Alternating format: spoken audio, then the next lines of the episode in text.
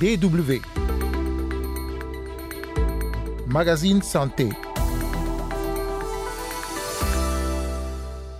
Chaque jour, si par exemple on arrive à recevoir 10 patients, on trouverait que 60 à 70% ont des problèmes respiratoires.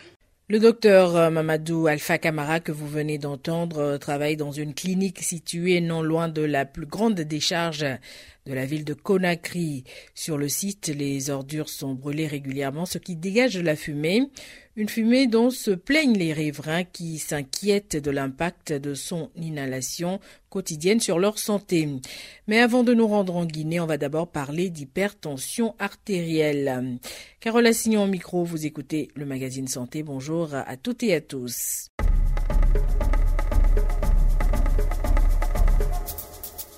Le tueur silencieux, c'est ainsi que l'on surnomme l'hypertension artérielle. Selon l'American Heart Association, 80% des Noirs américains souffrent d'hypertension artérielle, mais beaucoup l'ignorent et ne contrôlent pas leur tension. Le docteur Alerta Maybank est responsable santé équité et vice-présidente de l'American Medical Association. L'hypertension artérielle est connue comme un tueur silencieux parce que vous ne savez même pas que vous l'avez. Des études révèlent que les jeunes, dans la vingtaine, lorsqu'ils commencent à souffrir d'hypertension artérielle, ils ne s'en rendent pas compte jusqu'au moment où ils atteignent la cinquantaine. Arrivé à cet âge, il y a déjà des signes et des changements qui se produisent jusque dans le cerveau et les vaisseaux qui sont dans le cerveau. Donc le dépistage précoce est vraiment important. Il faut savoir que l'hypertension artérielle non traitée augmente euh, le risque de développer un trouble cardiaque euh, comme une insuffisance cardiaque, un infarctus du myocarde ou une mort cardiaque subite, une insuffisance rénale ou un accident vasculaire cérébral à un âge précoce. Le docteur Peggy Roberts, fondatrice et PDG de Trust Women's Healthcare, explique le lien entre hypertension et maladie cardiaque.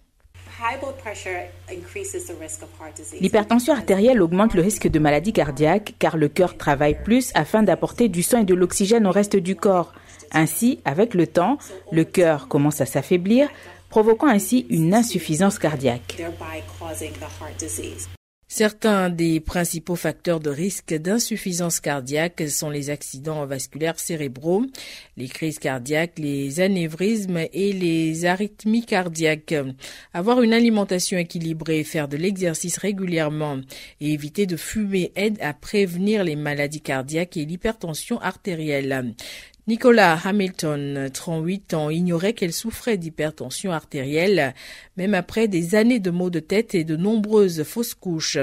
Lors de sa première visite au Dr Roberts, elle a appris que sa tension artérielle était de 160 sur 100 et s'est immédiatement vu prescrire des médicaments et un brassard de tensiomètre. Maintenant, j'ai commencé à faire de l'exercice et de ne pas stresser parce que quand je commence à stresser, cela se répercute sur ma tension artérielle. Lorsque la tension artérielle est de 120 sur 80, elle est considérée comme normale. Quand elle est supérieure à 130 sur 80, un traitement ciblé est nécessaire, explique le docteur à l'état Maybank. Nous donnons ces chiffres et je pense qu'il est vraiment important que les gens comprennent ces chiffres. Je l'ai vu, je l'ai entendu, j'en ai fait l'expérience, j'ai même discuté avec des membres de ma famille qui avaient pris leur tension artérielle et qui était supérieure à 130 et 80 et à qui on a dit Oh, ça va, ne vous inquiétez pas, c'est normal. Mais ce n'est pas vrai. Nous connaissons les chiffres, nous avons les preuves et il est vraiment important que nous ayons les informations pour pouvoir nous protéger nous-mêmes. Rappelons qu'un diagnostic précoce est essentiel afin de prévenir les complications majeures de l'hypertension artérielle.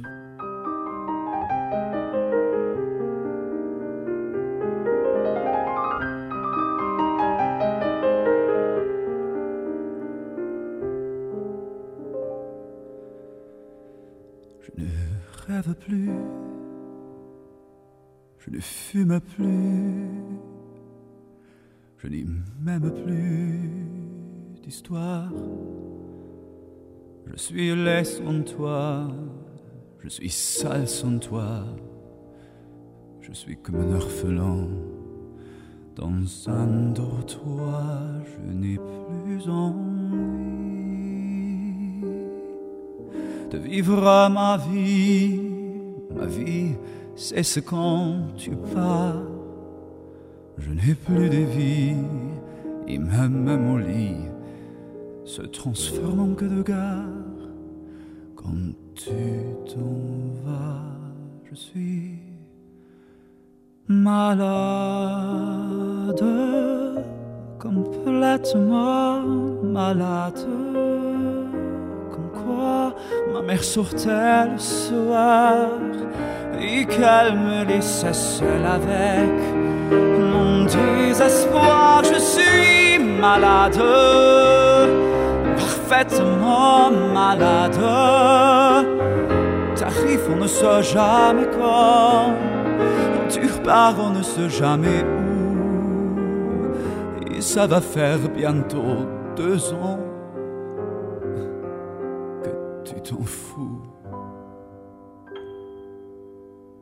Vous écoutez le magazine Santé sur la DW. Nous allons nous rendre à présent en Guinée, précisément à Conakry, où les populations installées autour de la plus grande décharge de la ville doivent respirer quotidiennement la fumée qui en provient. Les déchets sont en effet brûlés sur le site et cela n'est pas sans conséquence sur la santé des riverains. Des cas de maladies respiratoires sont signalés surtout chez les enfants et les personnes âgées. Plus de détails avec notre correspondant Bangali Kondé à Conakry. Aidez-nous à Dar Salam, sinon il n'y a pas lieu à partir, sinon on peut quitter. Il n'y a pas lieu à partir. C'est le cri de cœur d'une mère de famille dont la concession se trouve à quelques mètres de la décharge de Dar es Salaam, un quartier de la commune de Ratoma, dans la banlieue de Conakry. Une fumée noire venant de la décharge enveloppe les habitations. Selon Fatoumata Binta Diallo, son mari souffre actuellement de problèmes de santé à cause de ces fumées. Elle raconte. Mon mari a eu un cardiaque pour ça. On a allé jusqu'à Dakar. On a gaspillé l'argent. On est revenu toujours. On est à l'hôpital. On est fatigué. On est malade. Même à la moxée, s'il y a de fumée, on n'ose pas de rentrer à la prière. Je te le jure. Chaque jour, des milliers de tonnes d'ordures sont déversées à la décharge et ce sont les enfants et les personnes âgées qui sont les plus exposés à la fumée produite par l'incinération des ordures. Selon les riverains rencontrés sur place, il est difficile et même impossible de rester dehors, surtout les après-midi, à cause de cette fumée. La fumée, là, si ça commence après la saison des pluies, jusqu'au mois de juillet, ça s'arrête. Suivi des odeurs nauséabondes. La nuit, tous les pneus usés de Conakry, on vient les brûler. C'est de supplier le gouvernement de nous aider, parce que le fumée, ça nous fatigue beaucoup. Des cas de décès suspects ont été signalés dans la zone. Moussa Keita, le fils de l'une des victimes, explique que quand son père est tombé malade, les médecins ont pensé qu'il était fumeur et lui avaient demandé d'arrêter de fumer. Alors qu'en réalité, ce dernier ne fumait pas. Le vieux a été à l'hôpital. On a demandé au vieux s'il fumait. Le vieux a dit Astafoullah, je suis le médecin. Lorsque j'ai demandé au vieux pourquoi vous fumez, vous avez dit à quoi? À la fumée. Combien de fois on souffert dans le quartier? Si les fumées sont si nocives et nuisibles, c'est parce que les matières qui brûlent libèrent souvent des produits toxiques comme du monoxyde de carbone, du cyanure et des acides. L'inhalation de fumée, surtout contenant des produits chimiques, peut donc entraîner des graves problèmes de santé, comme des lésions de la tracée des voies respiratoires ou des poumons qui peuvent provoquer une toux, un essoufflement. L'intoxication par le monoxyde de carbone peut également se manifester par des maux de tête, les nausées, la somnolence, la confusion, voire même le coma.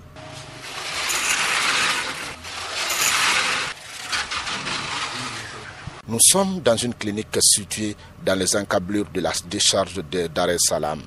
Le médecin rencontré sur place indique que la majorité des patients enregistrés souffrent des problèmes respiratoires.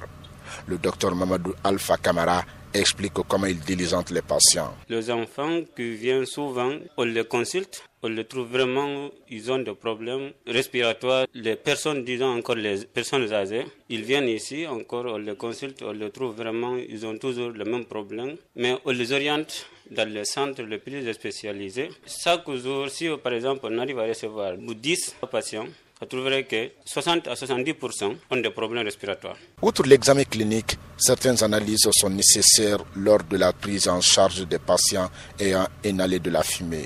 Les personnes présentant des symptômes nécessitent généralement quelques examens tels que des analyses de sang pour mesurer le taux d'oxygène et de monoxyde de carbone ainsi qu'une radiographie du thorax afin d'évaluer l'étendue des lésions causées par l'inhalation de fumée sur les personnes présentant des symptômes significatifs. Les médecins font passer dans la trachée une sonde souple à fibre optique à la question de savoir comment le site de dépôt d'ordures de Dar es Salaam est devenu invivable ces derniers temps, le chef de quartier de Dar es Salaam précise que l'endroit a été choisi à un moment où la ville de Conakry n'était pas aussi grande.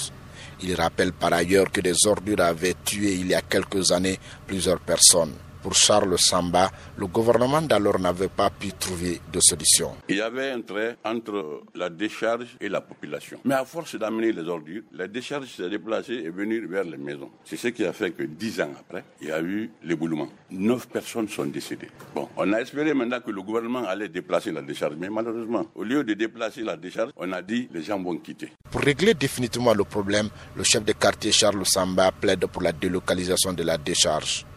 La décharge du Dar es Salaam a été créée en 1987. Depuis cette date, toutes les ordures solides de Conakry sont déversées à cet endroit. Des démarches seraient en cours pour la délocalisation, nous a confié un responsable de l'Agence guinéenne d'assainissement et de salubrité publique. En attendant, les ordures continuent d'être brûlées avec des risques que l'inhalation au quotidien de cette fumée constitue pour les riverains.